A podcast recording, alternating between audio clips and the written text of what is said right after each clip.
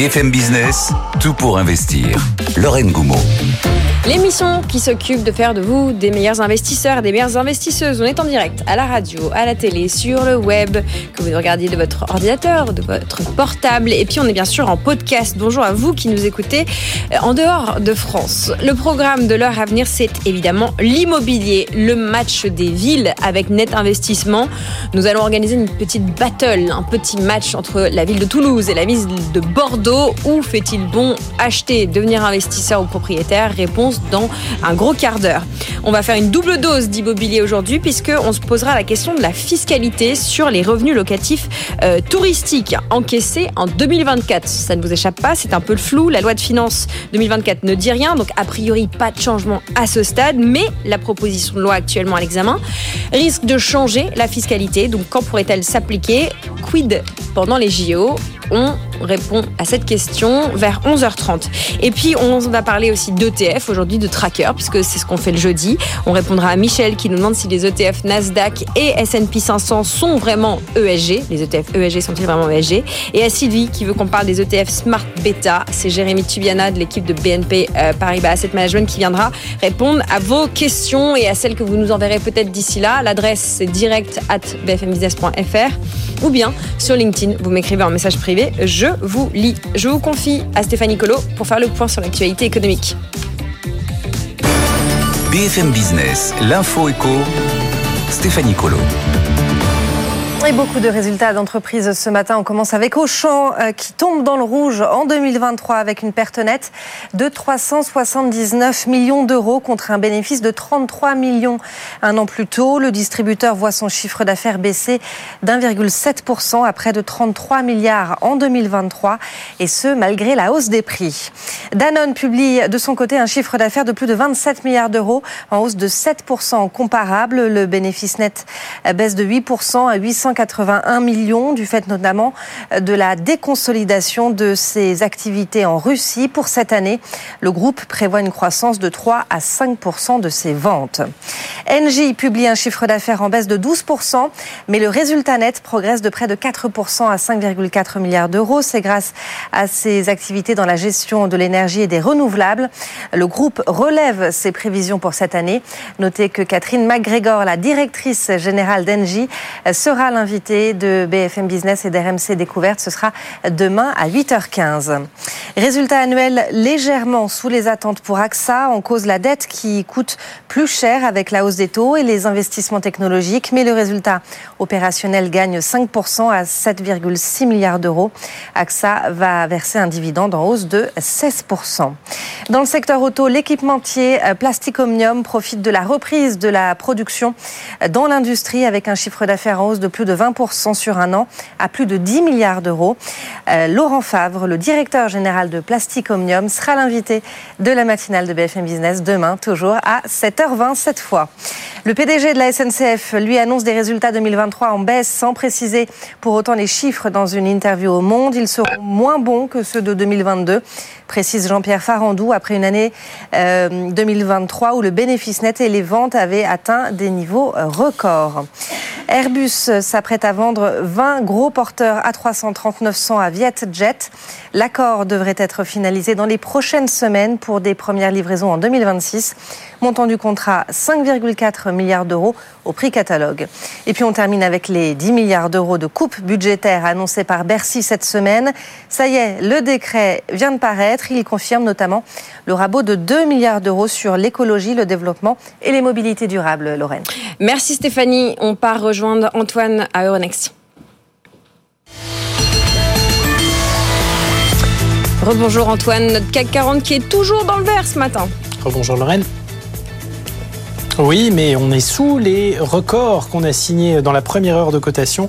Euh, record à battre, hein, 7907 points. On est allé euh, chercher au-delà des 7900 et puis là on réduit un petit peu la voilure. Alors c'est vrai qu'il y a eu les résultats d'NVIDIA. Hein. on en a beaucoup parlé, qui a pulvérisé euh, le consensus et qui a insufflé une énergie positive sur l'ensemble du secteur tech, sur tous les marchés mondiaux. On a eu un record historique du Nikkei d'ailleurs ce matin à Tokyo. Hein. on n'avait jamais vu ça depuis 1989. On a dépassé le précédent record absolu.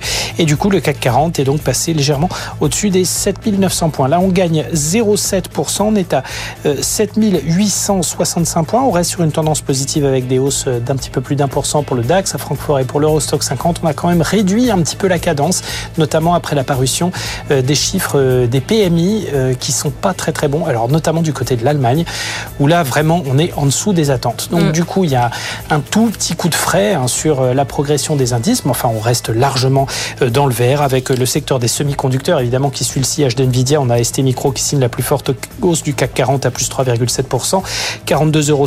On a Soitec plus 5,27 à 146,70 euros.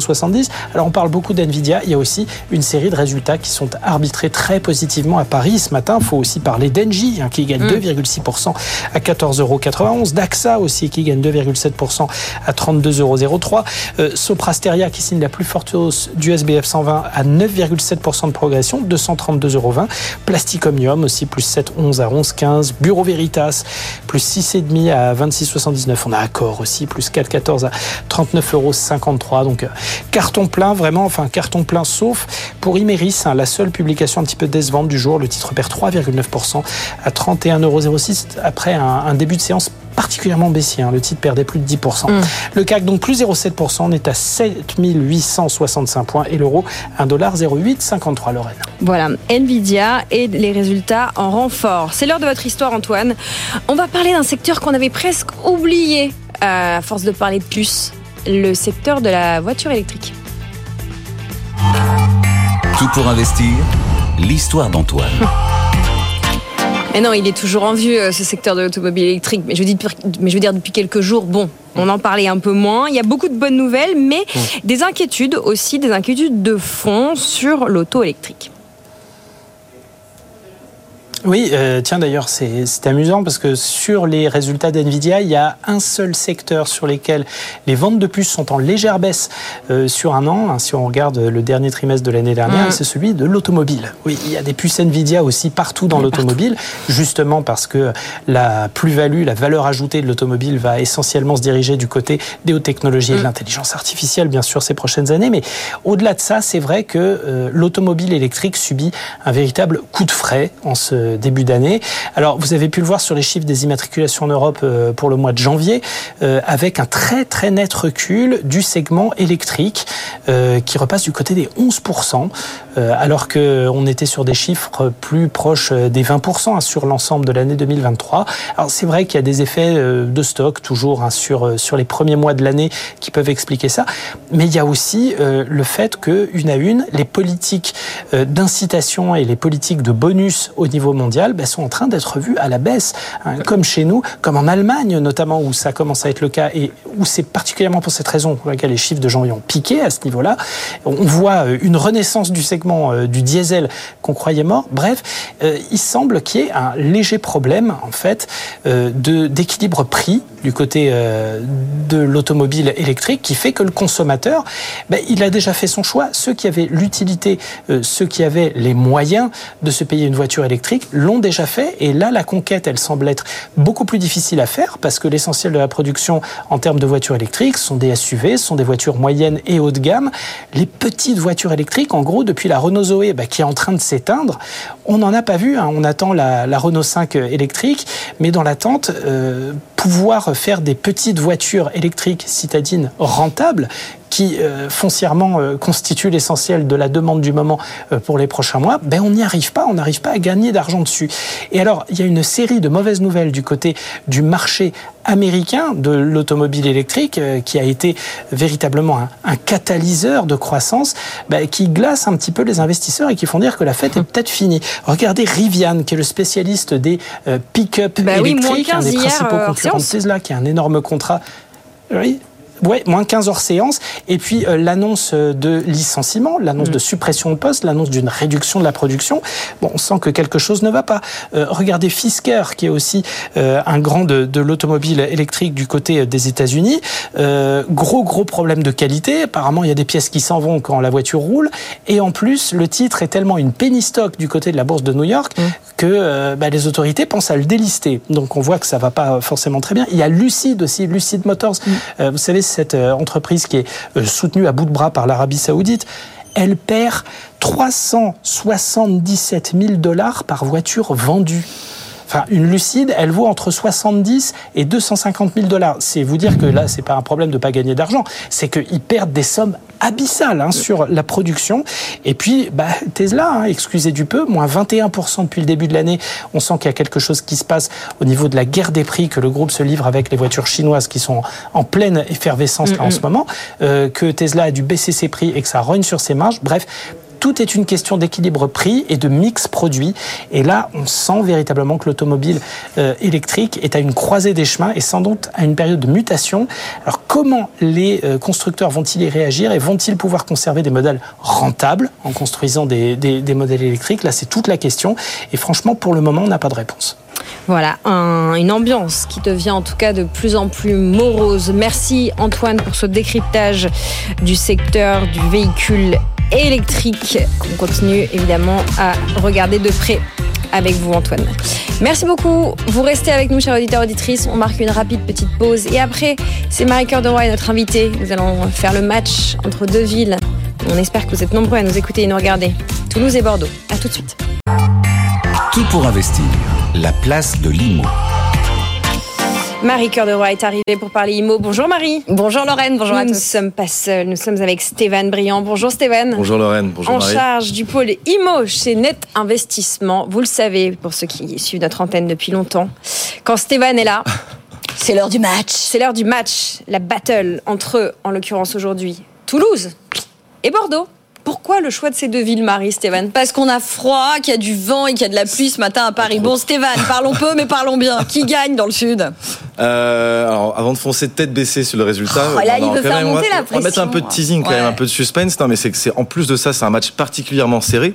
Il y a deux ans, euh, sur le plateau de BFM Boost avec euh, Guillaume Sommerer, j'avais réalisé le même match et c'était Bordeaux qui l'avait Il n'a pas remporté. voulu bosser, ouais. Non, il a alors, du tout, du match. tout. Il y a eu un travail de refonte puisque c'est quand même deux villes qui ont bien évolué. C'est deux régions euh, qui se développent assez bien. Et en fait, voilà, au-delà de, de, parler de Bordeaux-Toulouse, c'était vraiment un derby du Sud-Ouest, le derby de la Garonne. C'est l'Occitanie contre la Nouvelle-Aquitaine. C'est deux régions qui pèsent quand même de façon assez importante sur le PIB national. Hein. Les deux régions pèsent à peu près de 15% sur l'ensemble du, du, PIB. Et puis surtout, c'était voilà, parler de, de Toulouse aujourd'hui qui reste le berceau finalement de, de, de l'aéronautique euh, versus à, à, Bordeaux qui a déjà connu finalement une belle envolée des prix euh, avec l'arrivée la, de la LGV en 2017 qui reste encore attractif. Et voilà, l'idée c'était de comparer un peu les deux. Euh, Toulouse avait un léger retard. À voir si aujourd'hui Toulouse a, a su bah, se démarquer. Moi, se... sur le papier, justement, j'ai tendance à dire Bordeaux, effectivement, depuis la LGV, on a vu une explosion des prix de l'immobilier à Bordeaux. Donc moi, spontanément, vous me diriez aujourd'hui, Stéphane, Marie, tu veux investir à Bordeaux ou à Toulouse euh, bah, En fait, mon choix, il serait très très vite fait compte tenu du niveau des prix. Je crois qu'il y a une différence énorme euh, entre les prix bordelais et les, et prix, les prix toulousains. toulousains. On est à combien là? et Surtout que là, il y a eu plus 45% au cours des dix dernières années sur l'ensemble des prix bordelais. Alors certes, on le verra, il y a quand même des prix qui sont quand même disparates selon la, la, la localisation. Le secteur, ouais, précisément. À, à Bordeaux, parce qu'entre la place des Quinconces, entre le Triangle d'Or versus typiquement la rive droite, bon, les prix sont, sont un peu mitigés. Mais, on globalement, là, on est à 4500 euros du mètre carré. On peut facilement aller rechercher 7000 euros du mètre carré sur le Triangle d'Or ou tout autour de la place des Quinconces. À l'inverse, si on bascule sur la rive droite notamment, on peut plutôt être aux alentours des 3000, 3500 euros du mètre carré. Ah, il y a quand même des écarts phénoménaux quand même. Des écarts hein, phénoménaux et bah, il y, a, il y, a quand même un pari de se dire est-ce qu'on va aller aujourd'hui sur la rive droite qui était d'anciennes friches industrielles? Il y a eu de gros projets d'aménagement. Ça prend tout doucement et on le voit, les, les prix commence légèrement à décoller, mais voilà, il y a encore un mais, potentiel. Mais du coup, là, par exemple, si quand même je suis un peu folle et que je préfère Bordeaux à Toulouse pour investir, euh, vous me diriez quoi, Stéphane, d'aller là où finalement, entre guillemets, sur de la valeur sûre très chère, voilà, ou, euh, ou plus de prendre un pari pour l'avenir euh, côté rive droite? C'est compliqué. Il y a soit l'approche patrimoniale de se dire finalement on va aller sur un actif qui a de la valeur, on est certain, c'est déjà mature, on est certain que ça plaît. En plus, il y a un potentiel de location sur du saisonnier, sur du LMNP. Donc euh, là, on peut cibler en effet l'ultra-centre. Euh, ça peut être pertinent, mais avec un espoir de plus-value qui est quand même relativement faible. Et Parce que là, les prix, les prix sont en train de baisser quand même. Hein. Là, les prix sont légèrement en train de baisser. C'est pareil, c'est assez disparate, ça se regarde selon les secteurs. Mm -hmm. À l'inverse, en effet, rive droite, on peut même sur du neuf hein, aller potentiellement rechercher du 3500 Ah ouais. même en dessous de 4000 euros du mètre carré. Euh, bon, sachant que la rive droite fait quand même partie intégrante de, de, de Bordeaux. Euh, donc je pense qu'il y a encore un pour ceux qui jouer. connaissent pas Bordeaux, euh, on n'est pas en non, banlieue. dis rive hein. droite, on a l'impression que c'est quand même On très parle de loin Sénon, on parle de Florac, on parle pas Exactement. non plus de. Alors ce nom de- Florac, mais il y a quand même une, une, une partie quand même, le- de, de- notamment le quartier Bastide, qui est rive droite et qui fait partie justement encore un partie intégrante de Bordeaux. Donc non, non, je pense que c'est là où aujourd'hui il faut aller cibler un, un potentiel en termes de, de, de revalorisation. Stéphane, Marie, un tout petit pas de côté pour ceux qui nous rejoignent peut-être en cours de route. On est en train de comparer deux villes, deux villes du sud-ouest, Bordeaux d'une part, Toulouse de l'autre. Qui est intéressé par la conversation qu'on est en train d'avoir Ceux qui veulent strictement investir parce qu'on est dans une logique de D'investissement. d'investissement, bon voilà. Ou est-ce qu'on parle à tous ceux qui sont peut-être déjà sur place et qui veulent augmenter euh, leur portefeuille immobilier? Euh, moi, je pense que vous avez bien résumé. Je pense que c'est les deux, Lorraine. Je pense que principalement, le discours est quand même orienté sur des, des, des potentiels ou futurs investisseurs qui aujourd'hui seraient intéressés sur le sud-ouest et particulièrement sur Bordeaux et Toulouse. Maintenant, là, le discours que, que, que l'on fait aujourd'hui, que l'on a, c'est aussi euh, dédié en tout cas aux, habitants aux riverains, puisque voilà, on le sait, l'immobilier bouge. Euh, et donc, à tout moment, on peut être intéressé de, de revendre, d'acheter à nouveau. Euh, donc, c'est quand même intéressant de comparer un peu les deux. Du coup, on parle beaucoup. Je crois pas que les notes ont été diffusées. Alors, Euh, donnez-nous les notes. alors, Est-ce qu'il va nous demander Parce qu'il faut pas nous demander, Stéphane, parce que moi j'ai déjà regardé. Donc. euh, non, non, non, mais non, non, je, je veux pas je mettre vais trop, tricher, trop de, trop de suspense. Non, c'est, Toulouse qui l'emporte aujourd'hui avec une très belle note de 15 sur 20. Alors Bordeaux est quand même juste derrière avec une note de 14,5 sur 20. Donc oui, d'accord, bon. euh, Ouais, mais alors. Moi, quand même, hein, euh, je trouve que Bordeaux me paraît très bien noté. Je suis désolée, mais moi, j'ai quand même l'impression. Alors, ça va faire bientôt euh, bah, 10 ans, hein, l'âge de mon fils, que je couvre ce secteur de l'immobilier et du logement pour euh, pour BFM Business. Euh, je suis arrivée quasiment sur ce secteur. C'était le début du de, de oui. l'explosion bordelaise, quoi. Et, et là, euh, j'ai l'impression qu'on est trop tard, quoi. Donc là, avoir 14 et demi, euh, ça m'étonne pas que Toulouse l'emporte. Très honnêtement, aujourd'hui, justement pour les prix d'accès, etc. Ouais, exactement. Mais Et les grands projets qui arrivent surtout. quand même, et on va en parler de Toulouse, mais quand même, euh, c'est pas un peu. C'est pas un peu beaucoup, 15, 14,5 pour, euh, pour Bordeaux aujourd'hui? Franchement, vous iriez conseiller à quelqu'un, par exemple, typiquement moi, qui ne suis propriétaire de rien du tout, qui voudrait Pas encore, potentiellement. pas encore. Je rêvais.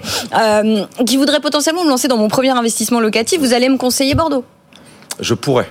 Après, ça va dépendre du budget, ça va dépendre des objectifs. Il y a toute une stratégie patrimoniale. Non, mais je rejoins la question de Lorraine. À qui on s'adresse là aujourd'hui Pour investir à Bordeaux, c'est pas forcément Bordeaux, le a- premier Il y a investisseur. quand même un, un patrimoine architectural de qualité, donc on peut s'adresser à des investisseurs qui sont en recherche de belles pierres. On a quelques projets Malraux, on a beaucoup de projets de réhabilitation Ouais. avec de la pierre de taille, donc forcément c'est des projets qui sont intéressants, mais sur des budgets qui sont aussi parfois Ouais. volumineux. Donc on va peut-être s'adresser voilà, à une- clientèle, à une population Un peu plus aisé. un peu plus aisée en recherche effectivement d'un environnement quand même assez qualitatif et surtout avec, euh, avec des bâtiments d'exception. Alors que Toulouse, Et je termine juste. Ouais. En revanche, si on est plutôt su- sur un budget contrôlé, qu'on recherche plutôt un potentiel de plus-value et en face quand même adossé à un rendement lo- locatif cohérent, on peut soit dans ces cas-là aller sur la rive droite ou même, je dirais, sur euh, ce qu'on appelle la Cube, euh, qui, est la, qui est la communauté urbaine de Bordeaux. Donc, ce sont toutes les communes en périphérie Bordelaise. ouais. Citez-les-nous pour ceux qui. On avait Senon, Florac, vous avez euh, Mérignac, vous avez. euh, et là, forcément, quand vous me dites ça, je, je, je perds, mes, je perds mes mots. Mais vous êtes du coin,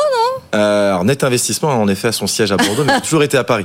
Mais en effet, voilà, il y, en a- y, y Mérignac, euh, Senon, Florac. Vous retrouvez euh, Libourne, non? Saint-André de Cubzac, vous avez Libourne. Enfin, il y a quand même tout un tas de communes aujourd'hui qui viennent constituer la. Il y a une vraie demande locative dans ces endroits-là, dans Oui, ah oui, il y, a- il y a quand même aujourd'hui des villes comme, comme Mérignac qui fonctionnent extrêmement bien. Il y a la présence de l'aéroport, certes, mais euh, et j'ai terminé. Il y a aussi tout le quartier euh, autour de la gare Saint-Jean qui est en train d'être entièrement réhabilité. C'est un site de 750 hectares. C'est le projet Bordeaux-Atlantique où là concrètement il y a quand même un, un vrai potentiel. On est un peu en dessous des prix pratiqués sur la rive gauche. Il y a du neuf, il y a de l'ancien, il y a de la réhabilitation et c'est un projet voilà de. de Bon, mais emmenez-moi à Toulouse. Emmenez-moi à Toulouse. Ouais, là, bon, Stéphane. on va parler de Toulouse. toute Mais oui, c'est parce le- que là, pour le c'est coup, le- je, c'est le je me sens capable d'investir à Toulouse. C'est le- Allez, Là, c'est elle le- nous c'est a le- mis tous les auditeurs bordelais à dos. Mais non, j'ai- rien contre les Bordelais. J'adore Jean-Marc Daniel, mais quand même, Toulouse, combien les prix au mètre carré? Alors Toulouse, on est quand même en dessous, on est à peu près à 3500 euros du mètre carré. Oh Vous voyez, on a, on a quasiment 1000 euros d'écart aujourd'hui si on le compare à, à Bordeaux. Et puis moitié Et moins puis- par rapport aux quartiers les plus chers de C'est Bordeaux. ça. Et puis, euh, et puis surtout, c'est quand même des prix qui ont grimpé, mais on parle de 15%. Tout à l'heure, je vous parlais de 45% en, en 10 ans sur Bordeaux.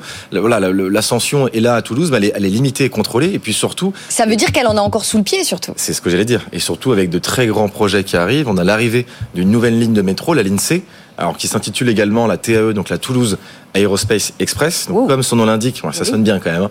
Comme son nom l'indique, c'est pour aller desservir les 200 000 emplois, euh, principalement sur l'aéronautique et, et le spatial. Euh, donc ça, c'est quand même un projet qui verra le jour en 2027. Et puis surtout, on l'a attendu, parce qu'il y a eu beaucoup de retard, il y a eu beaucoup de sujets au niveau de cette fameuse LGV. Ça y est, la c'est acté.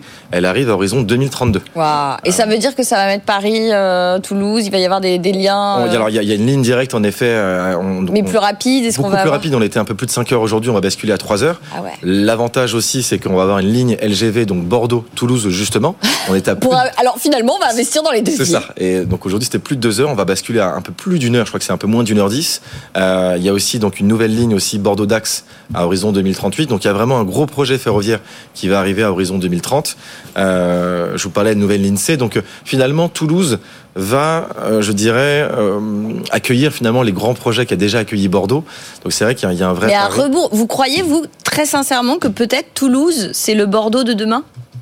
En termes d'évolution En termes d'évolution, j'y pense. Et puis surtout, alors, je, je- je ne vais pas dénigrer en tout cas Bordeaux, mais je pense que euh, Toulouse a même d'autres atouts que n'avait pas encore Bordeaux à l'époque. Il y a quand même un vrai bassin d'emploi. Ouais. Il y a 120 000 emplois autour de l'aéronautique, du spatial et de la défense. C'est le premier bassin, bassin européen sur, le, sur le spatial.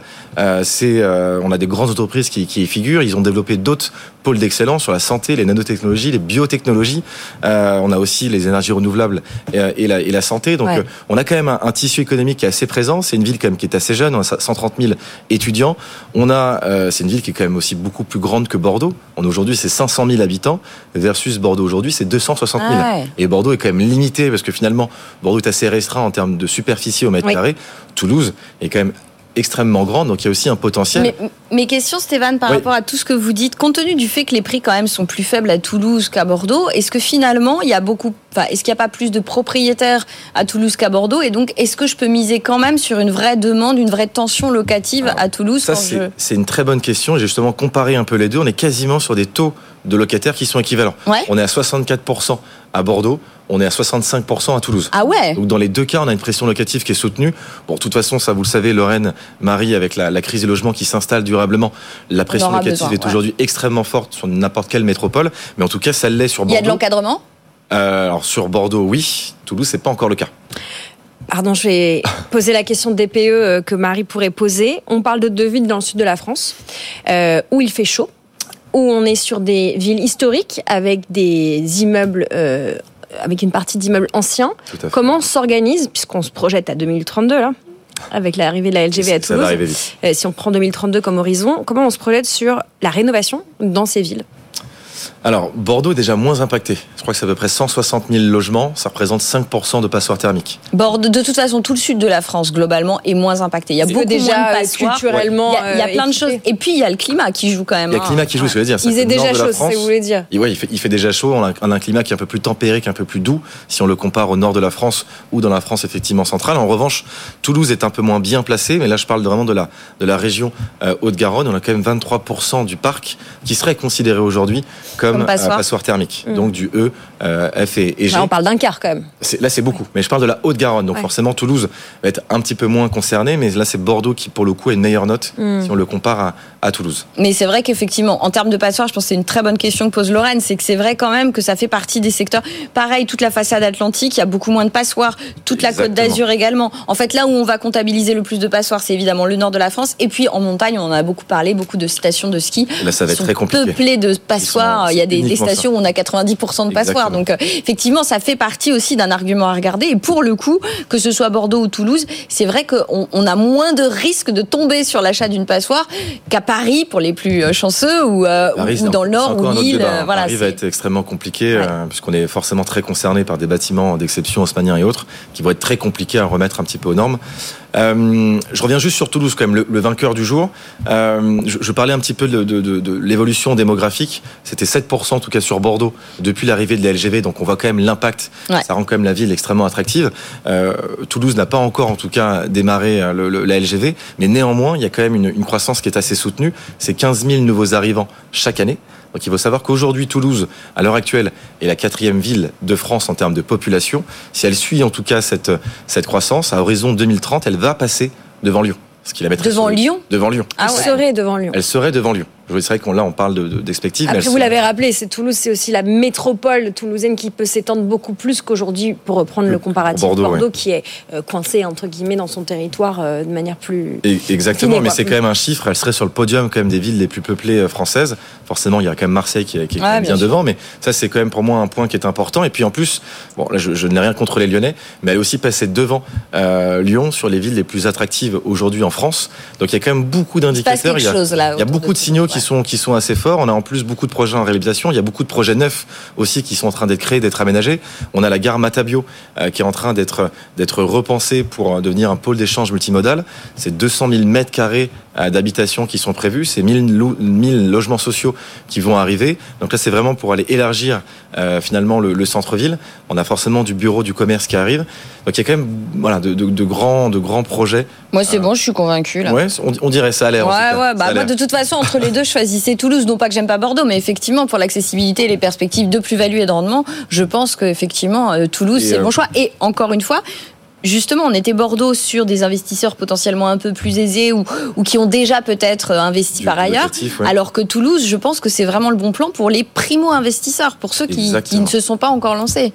On, on a cette, cette, cette benne aujourd'hui, avoir des, des prix à 3000, 3500 euros du mètre carré. Donc en effet, ça En moyenne, donc j'imagine qu'en plus on peut trouver. euh, Exactement. Surtout que là, on intègre le neuf et, et l'ancien. On peut être en, en effet bien en dessous. Euh, Est-ce que vous factorisez les performances sportives des clubs locaux dans votre calcul? Ah, c'est une très bonne question et je crois qu'on ne le fait pas encore, mais c'est vrai qu'on pourrait. Alors là, du coup, ça serait, il y aurait- encore un grand débat sur les performances sportives toulousaines ou, de Bordeaux, mais Euh, Rugby que- et foot, critères d'attractivité quand même. Ah, mais bien sûr, bien sûr, ça, du, du tourisme, c'est vrai qu'on en a beaucoup d'ailleurs sur Bordeaux. On en a, on commence à en avoir de plus en plus sur Toulouse. Et en effet, au-delà de, de, de, de l'économie, c'est- il y a forcément une, une, une notion, euh, une notion sportive. ouais. Bah, Toulouse est en, Ligue 1, pas Bordeaux.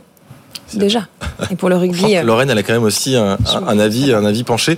Je terminerai juste si, si on a quelques minutes, si on a encore un peu de temps. Je vous donne une minute. Allez-y. Allez, on, on parlait de rendement locatif sur Bordeaux, on était globalement entre 4 à 5% On va avoir quasiment l'équivalent aujourd'hui à Toulouse, de 4 à 5% sachant qu'on est quand même sur un prix du mètre carré en dessous. Donc forcément, on a aussi un, un potentiel d'augmenter le rendement sur les prochaines années.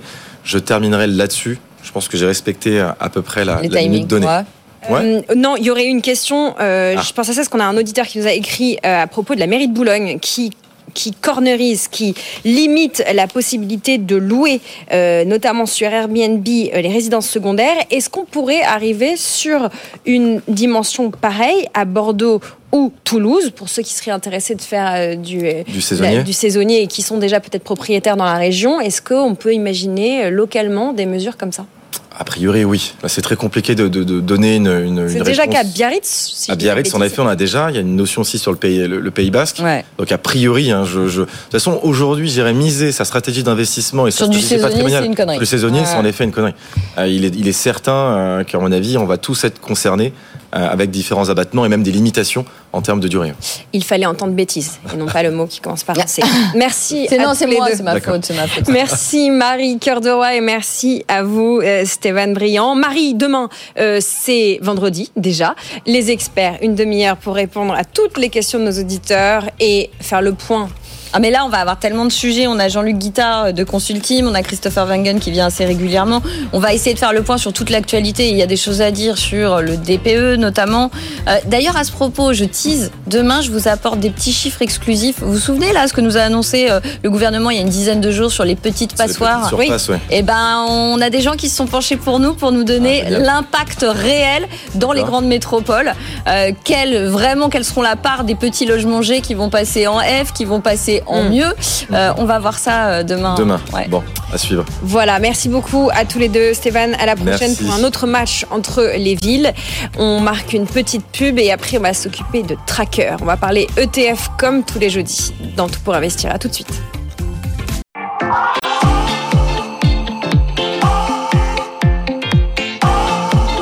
BFM Business, tout pour investir. Lorraine Goumeau.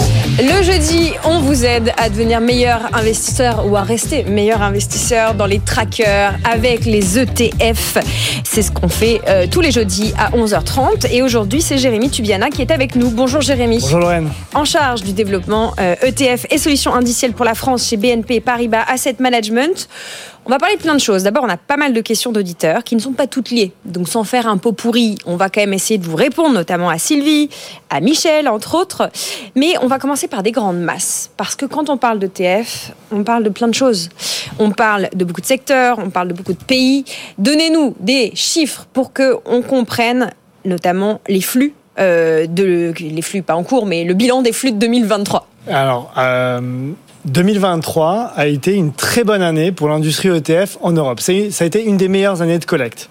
On n'est pas Depuis? Depuis euh, au moins 2020. Euh, donc euh, ça a été la deuxième année depuis 2020 euh, en termes de, de flux de collecte. Euh, Quelques chiffres, donc on n'est pas loin des 150 milliards de, de, de collecte euh, en 2023, 60% sur les actions, 40% sur les obligations. Donc c'est un message important parce que euh, les obligations ont connu une vraie croissance de collecte en 2023. Ça a atteint quasiment 50% en milieu d'année 2023. En termes de flux ESG, parce que c'est une information qu'on regarde également, on est plutôt, plutôt autour de 30%. Là, c'était un peu en dessous par rapport aux années précédentes où, euh, par exemple, en 2022, les flux ESG ont quasiment représenté euh, plus de 55%, voire 60% des flux. Après, en termes d'exposition, sur les actions, ça a été principalement les ETF monde et US, les actions américaines, et on a eu un peu d'émergents et un peu d'Europe. un peu de tout alors en fait. Alors, c'était principalement, euh, le, là je vous ai donné le, le classement, mais Monde US principalement US et monde. Euh, côté obligataire, beaucoup de collectes sur les obligations d'État, notamment américaines. Mm. Euh, ça, c'est vraiment pour vous donner le panorama en 2023. Maintenant, 2024. Quelles sont vos projections? Alors, projection, c'est compliqué, mais en tout cas, on peut regarder, voir ce qui s'est passé jusqu'à présent. Bah, la tendance est la même. Déjà, en termes de, de tendance, euh, à, à fin mi-février, on est sur la même tendance que ce que l'on a connu à la même période en 2023, Mm. avec une grosse collecte sur les actions. Là, on est à quasiment à 70% de collecte sur les actions, 30% sur les obligations, un peu moins de 20% sur l'ESG.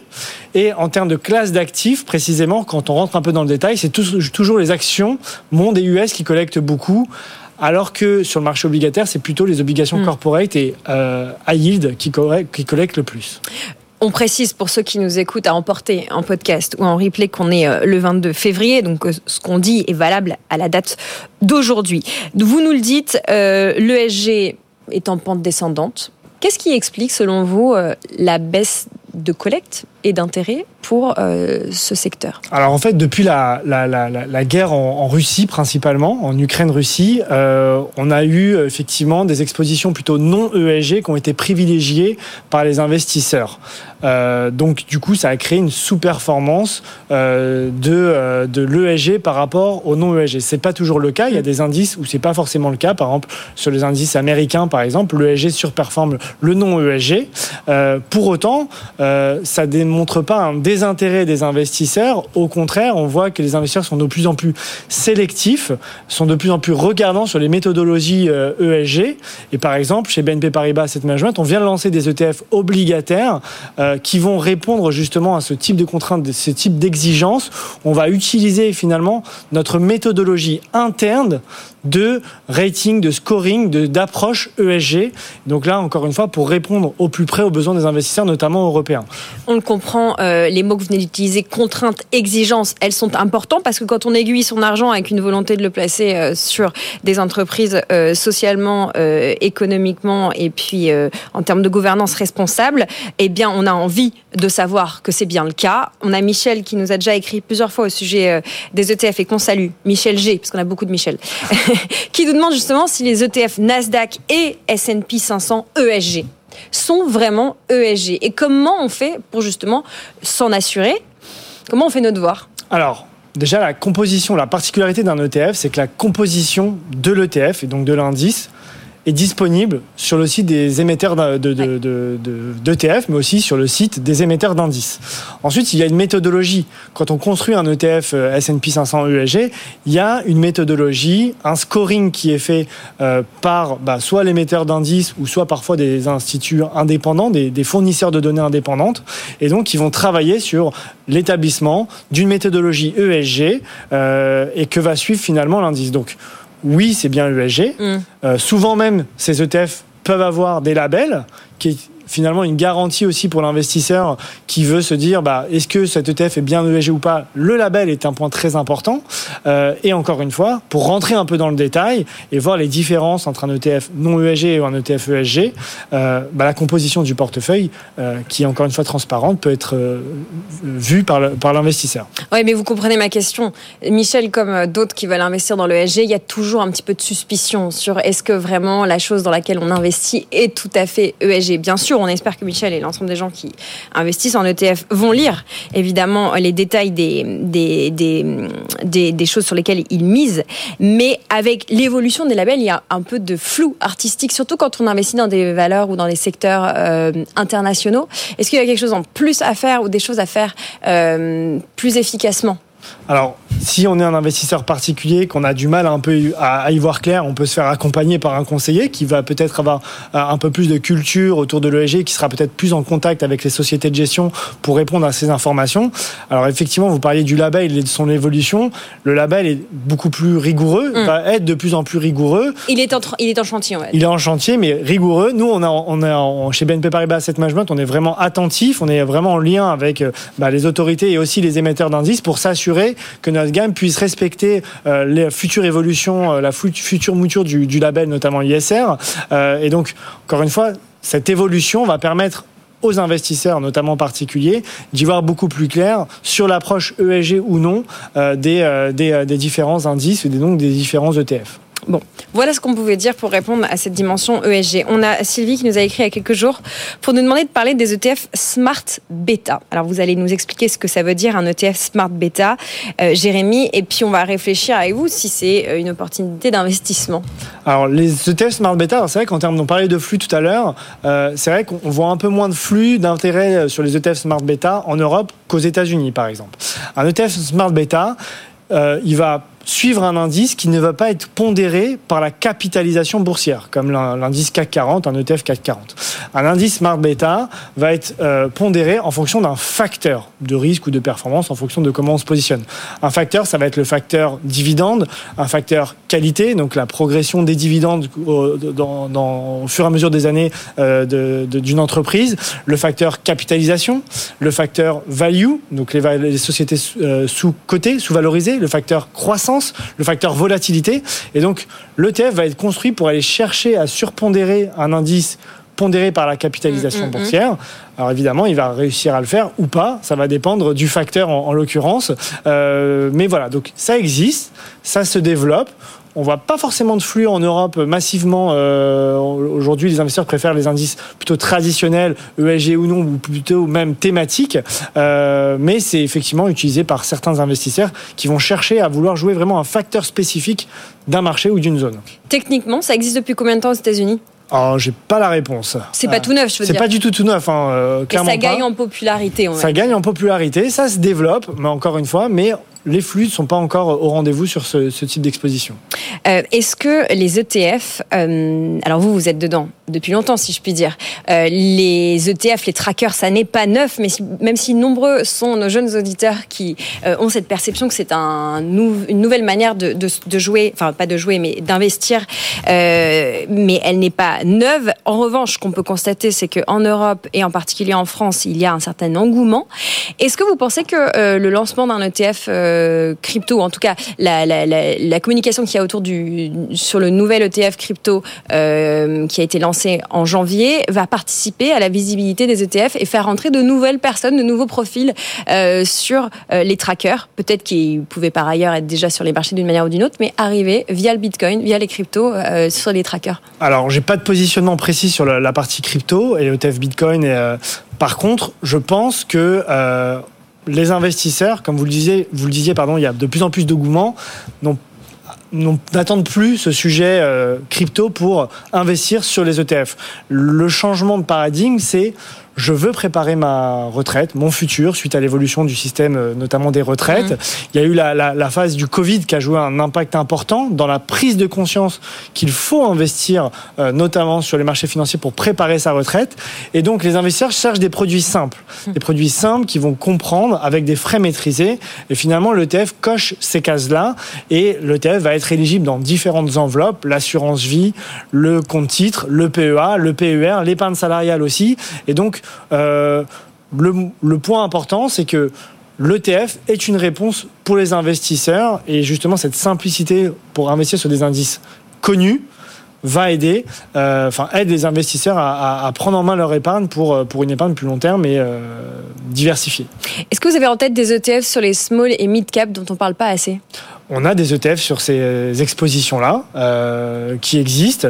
Donc là, effectivement, en général, c'est des ETF qui peuvent être un peu plus volatiles que, euh, que, les, euh, que les indices traditionnels, mais clairement, ça existe sur des expositions Europe, Euro, US également, américaines.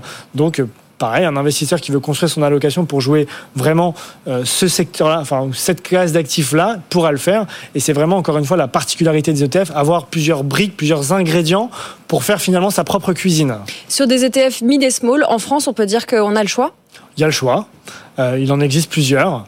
Euh, encore une fois, et on peut aller même plus loin, on va avoir des ETF qui vont capitaliser les dividendes, les distribuer. Donc euh, il y a vraiment le choix et une grosse palette d'instruments euh, chez les différents ETF, euh, les fournisseurs d'ETF et notamment chez BNP Paribas Asset Management. On a un de nos éditeurs, Bernard, qui nous demande souvent de plus zoomer sur ces ETF small et mid qui existent, on l'entend. Maintenant, on, un petit mot du coup peut-être pour conclure entre le, le, le, CAC 40 et cette cote mid et small. Est-ce que les ETF pourraient venir un peu au soutien, au dynamisme de la cote mid et small et rapporter un peu d'amour sur ce marché? Forcément, en fait l'attrait des investisseurs qui n'investissaient pas jusqu'à présent sur les marchés financiers en direct via des actions vont pouvoir le faire via un ETF parce qu'un ETF va leur apporter une plus grande diversification parce que mm. une plus grande pardon, diversification parce que c'est vrai que le gros sujet c'est comment je fais pour choisir la bonne valeur surtout sur une petite société qui a peut-être pas un énorme track record qu'on connaît peut-être moins bien qui est peut-être plus volatile bah, l'ETF va apporter de la diversification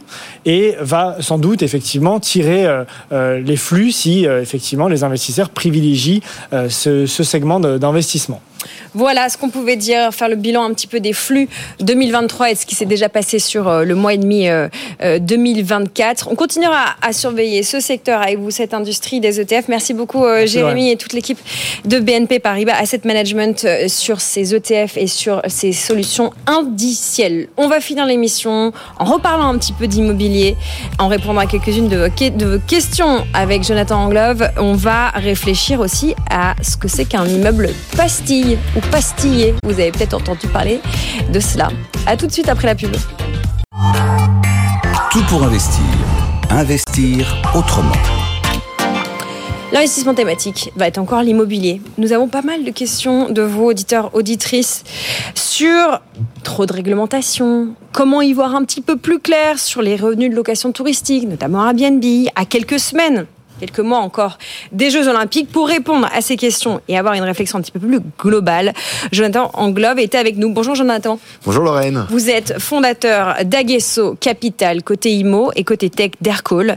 On est avec vous pour réfléchir et essayer de trouver des solutions très concrètes. Alors le constat, c'est que on ne sait pas, on n'est pas très clair sur la fiscalité, sur les revenus de location touristique, en tout cas euh, ceux qui seront encaissés en 2024, entre ce que dit la loi de finances, les examens, les, les propositions de loi qui sont actuellement en examen euh, on se demande un peu où on va. Votre regard sur ce flou artistique Alors en effet, il y a eu un énormément de flou artistique euh, récemment. En effet, le, pro, le, projet de loi finance en 2024 qui a été euh, voté en décembre 2023 euh, indiquait que globalement c'était la fin des, abattements fiscaux sur les revenus saisonniers. Et, c'est vrai que c'était un petit peu un problème parce qu'en fait, on peut pas publier une loi aussi rapidement sur 2020, pour 2023 en fin d'année 2023 parce que les personnes ont déjà effectué leur location saisonnière. Donc récemment, on parle de le 16 février, il y a eu un rectificatif qui dit que ça a été publié par erreur. Mmh. Euh, donc on a fait une erreur au sommet de l'État euh, en disant que finalement, pour les revenus 2023, euh, on va appliquer les mêmes règles que pour 2022, donc euh, que ce rassure tous les investisseurs qui font de la location saisonnière euh, avec leur résidence principale. hein, J'insiste, on n'oublie pas que on, a- on- on peut faire de la location saisonnière uniquement avec sa résidence principale dans la plupart des grandes villes françaises maintenant, ou alors si on a une, une autorisation spécifique, on a un hôtel ou on a une, un, un logement qui est classé saisonnier. Donc, on se rassure. On a les mêmes, euh, les mêmes, euh, la même application des revenus. Donc, abattement de 50% euh, si on a un logement non classé, abattement de 71% si le logement est classé. Un logement classé, qu'est-ce que c'est? C'est, ça va de 1 à 5 étoiles. Il faut avoir pas mal de euh, pas mal de petites cases à cocher pour pouvoir être classé. Et c'est vrai que c'est assez intéressant d'avoir 71% d'abattement, Ouais. puisque après euh, la fiscalité est quand même assez élevée euh, sur euh, sur ces revenus qui sont qui peuvent être conséquents. Pour les propriétaires qui nous écoutent, qu'est-ce qui risque de changer pour les JO Est-ce qu'on peut s'attendre à un peu plus d'instabilité?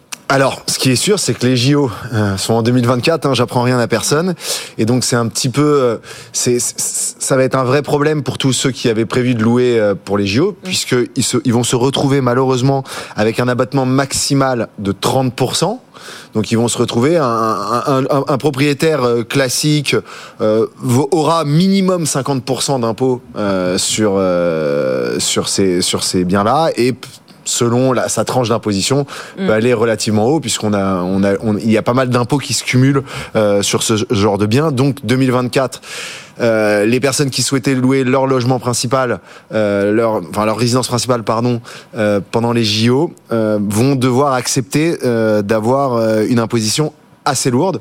Moi personnellement, je trouve ça assez scandaleux parce que, en fait, faut pas oublier que les différentes mairies et l'État en général a imposé des règles vraiment compliquées sur euh, sur le logement touristique. Donc euh, on a limité à 120 jours. Moi je trouve ça assez positif dès lors qu'on se dit que c'est la location de sa résidence principale. Et toute la journée on nous rabâche euh, que l'État euh, veut améliorer euh, le pouvoir d'achat des Français et finalement on leur supprime une niche fiscale qui est quand même on loue sa résidence principale. Je pense que pour On parle quand même personne de la liberté de disposer de ses biens. c'est ça. Ouais. Et oui, c'est ça. C'est la liberté. Un, c'est la liberté de disposer de ses biens. Et deux, on veut améliorer euh, finalement le pouvoir d'achat, mais on dit aux propriétaires vous êtes propriétaire d'un bien. Quand vous partez en vacances, finalement, on vous autorise à louer votre bien, mais alors on va vous taxer de manière euh, incroyable. Et, et, et je trouve ça dommage parce qu'en fait, un propriétaire qui part en vacances un mois, je dis n'importe quoi. Mm. euh, en France, on a cinq semaines de vacances. À ça, on ajoute un petit peu les RTT, etc. Ceux qui on peuvent télétravailler. 6, 7. Et en plus, il y a ceux qui veulent télétravailler.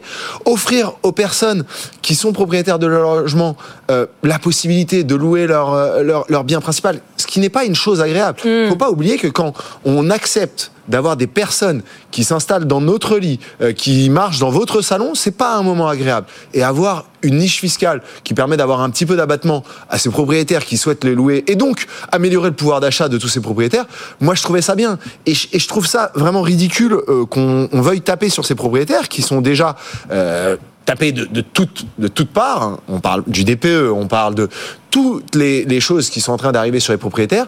Moi, je trouvais que c'était une, une niche fiscale qui était intéressante, qui était en plus positive pour l'attractivité de la France, pour euh, permettre euh, d'avoir des logements euh, différents des hôtels. Et pourtant, je suis hôtelier. Je pense que chez BFM, vous le savez, que je, je- on, chez Aguesso Capital, on a énormément de, de, de biens touristiques. Donc moi, directement, ça m'impacte pas. Mais je pense aux particuliers qui voulaient se arrondir ces fins de mois. Et ben, ça va devenir de plus en plus compliqué, de plus en plus cher. On est un peu cornaqué par le temps, cher Jonathan. Mais justement, en parlant euh, de propriétaires euh, sceptiques, sidérés, je prends ces mots. Raphaël m'a écrit sur LinkedIn. La mairie de Boulogne vient de m'interdire la mise en location saisonnière de mon appartement à cause d'une réglementation locale qui oblige à une compensation par transformation de local commercial en logement. Ouais. Vous allez nous expliquer. Cette mise en location est pourtant autorisée par ma copro. Il nous dit le problème, c'est la réglementation locale. Vive la liberté de disposer de ses biens. Eh oui. Et oui, oui, maintenant, pour euh, depuis pas mal de temps, malheureusement, c'était à Paris, et maintenant beaucoup de villes euh, se mettent à, mettre en place cette euh, cette compensation. Donc en fait, pour pouvoir faire de la location saisonnière, aujourd'hui dans son bien, dans les grandes villes françaises, la plupart des grandes villes françaises le mettent en place. Il faut que le logement soit, enfin du coup le logement non, mais le bien soit à usage commercial et il faut demander une déclaration préalable euh, de passage en logement touristique. Et donc en effet, euh, c'est très contraignant et on ne peut pas user de son bien comme bon nous le semble maintenant, euh, notamment sur la partie touristique, qui à l'origine, et, la raison est valable, qui est de ne pas détruire du logement au sein des grandes villes et d'éviter que Paris et que les grandes villes se transforment en, en, en, en ville où il n'y a que du logement touristique et où plus personne ne veut louer euh, en, en, en bail meublé euh, classique ou en bail euh, vide euh, ces logements. Voilà, la simplification administrative et, fiscale. On reviendra. Un dernier mot, euh, Jonathan, puisque je vous ai sous le coude. On a une minute pour évoquer le mot pastille. Aïe, le mot aïe, pastille ou pastiller, si vous l'associez à immeuble. Qu'est-ce que c'est en trois mots pour ceux qui nous écoutent? Alors, le PLU bioclimatique euh, de Paris. Alors, PLU pour euh, plan euh, de logement d'urbanisme, pardon, plan local d'urbanisme. Plan local d'urbanisme. qui est en train d'être changé à Paris euh, et qui est le PLU bioclimatique qui vient de mettre environ 1000 immeubles euh, en pleine propriété euh, commerciale sous pastille, qui veut dire qu'en fait maintenant euh, les propriétaires de ces immeubles ne pourront plus euh, en faire ce qu'ils veulent. Euh, la mairie de Paris a la main mise dessus et globalement il n'y aura plus de permis de construire plus de déclaration de préalable autorisée sur ces immeubles. En général, c'est des immeubles de plus de 800 mètres carrés Mm. euh, qui ont, sont monopropriétaires. Et si euh, un permis de construire euh, doit être déposé, il faudra créer du logement social dans ces euh, bâtiments. Donc c'est très contraignant pour les investisseurs qui possèdent ces immeubles puisqu'ils se retrouvent avec des immeubles dont ils ne peuvent pas jouir comme ils veulent. C'est des immeubles commerciaux à l'origine et la mairie de Paris souhaite les transformer en logements et donc les pastilles pour dire si vous voulez faire quoi que ce soit sur cette parcelle, il faut passer par du logement social, ce qui est évidemment extrêmement contraignant et vient de ben, détruire la valeur complète du produit et évidemment les foncières qui sont propriétaires de ces immeubles euh, vont essayer de faire des recours mais euh, ça paraît très compliqué. You just got pastilled. Voilà. C'est ça. Ben, on en reparlera encore de ce sujet euh, de pastilles et puis plus largement hein, sur les revenus de location touristique euh, et la location meublée euh, au fil des émissions, notamment demain dans le cadre de notre émission euh, Les experts de l'IMO. Merci beaucoup Jonathan Anglove, fondateur euh, d'Aguesso Capital et aussi cofondateur d'Aircall. C'est la fin de Tout pour investir. Merci à toutes et tous pour vos messages. Je dois passer le bâton à Sandra qui arrive pour avec vous euh, d'ici 5 minutes. Bonjour chère Sandra. Bonjour Lorraine. Quel est le programme du jour? On va parler d'impayés, de salaire, de factures, on va parler d'engagement en entreprise, de rebond aussi en cas de mauvaise passe, mais de toutes les questions que vous allez nous poser aussi durant l'émission sur nos réseaux sociaux. On va être en live sur euh, LinkedIn notamment et puis sur notre adresse avec vous à bfmbusiness.fr. Posez-nous vos questions, envoyez-nous vos réactions. On y répond jusqu'à 13h. À 15h, vous restez branchés ou vous vous reconnectez pour BFM Crypto le club. Ça sera aussi à 21h30 et à n'importe quelle heure en podcast. Amaury de ton prend les manettes pour vous faire vivre l'actualité crypto. En deux mots, le programme du jour. On va revenir sur un tweet tout frais ce matin de la Banque Centrale Européenne. Je cite, le Bitcoin n'a pas réussi à devenir une monnaie numérique décentralisée mondiale, mais a été victime de fraude et de manipulation. L'approbation récente des ETF ne change rien au fait que Bitcoin est coûteux, lent et peu rapide, évidemment. On reviendra sur cette décision, notamment. Voilà, qui offusque Amaury. Non, Coûteux, forcément, on va, on lent. va en parler. En tout cas, Bitcoin se négocie autour de 51 675 dollars à l'heure où on se parle. Il est 11h56 sur BFM Business. Demain, on sera là pour parler notamment des PMI. Qu'est-ce que c'est que ces PMI On entend tout le temps parler de cet acronyme. On décortiquera les résultats des enquêtes d'activité auprès des directeurs d'achat qui ont été publiés ce matin, qui seront publiés dans la journée, euh, de point de vue entre euh, investisseurs particuliers. On sera avec une économiste pour faire ça. Et puis c'est vendredi crypto. Amaury sera de nouveau là pour nous euh, raconter ce que la BCE aura dit peut-être d'ici demain et puis pour faire le point sur l'actu crypto et Web3 de la semaine. À demain sur BFM Business. Tout pour investir sur BFM Business.